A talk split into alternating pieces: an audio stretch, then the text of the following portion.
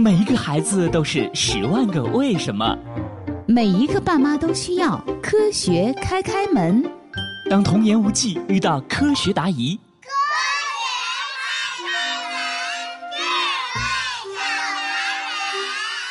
开开心心开门喽！今天的科学故事是：为什么大雁要排队飞行？周末，开开心心和爸爸妈妈在公园玩，突然，一群大雁鸣叫着飞过了天空，雁群排成长长的人字飞了过去。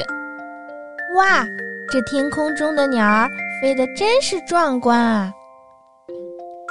小星星，这天空中的鸟儿叫大雁，你没听说过吗？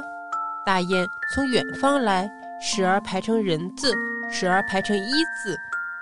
嘿，我们开开呀，背起课文来了。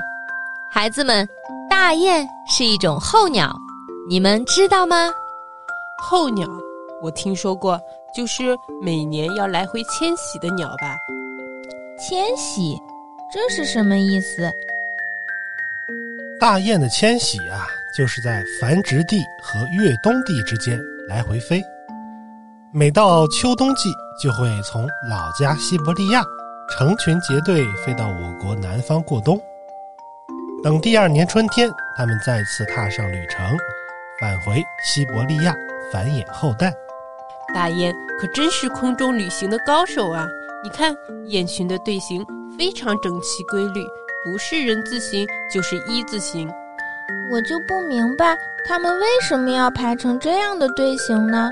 他们自己各自飞，不是会飞得更快吗？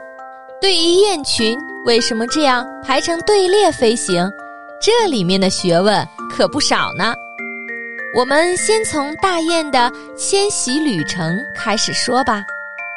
大雁的迁徙一般都要飞一到两个月，这么长时间的飞行，如果各自飞，你们想想，是不是很容易感到疲惫呢？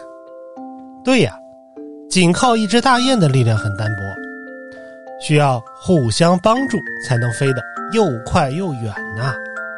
它们排成队列是为了节省能量。你们观察雁群了没有啊？最前面的那只大雁叫领头雁。领头雁，我注意到了，在雁群的最前方。你们想一下，当领头雁。奋力扇动翅膀的时候，翅尖上就会产生一股从下向上的气流，后面的雁就利用这股上升气流滑翔。滑翔，这又是什么意思啊？这个让我来告诉你吧，小星星。滑翔是说有些鸟儿平伸着翅膀在空中盘旋，也就是说。大雁除了扇动翅膀外呀，主要是利用上升的气流在空中滑行，节省体力，以利于长途飞行。那爸爸刚才说的那只领头雁好辛苦啊，它要一直飞，会不会很累呢？嗯，这个当然也会累了。领头雁因为没有办法利用上升气流，所以很容易感到疲劳。雁群在迁徙的过程中呢，就会经常变换队形，更换领头雁。就这样，雁群在彼此的帮助下，完成了一次又一次的长途飞行的艰巨任务。我想，这些领头雁一定是雁群中的飞毛腿、百米冠军什么的吧？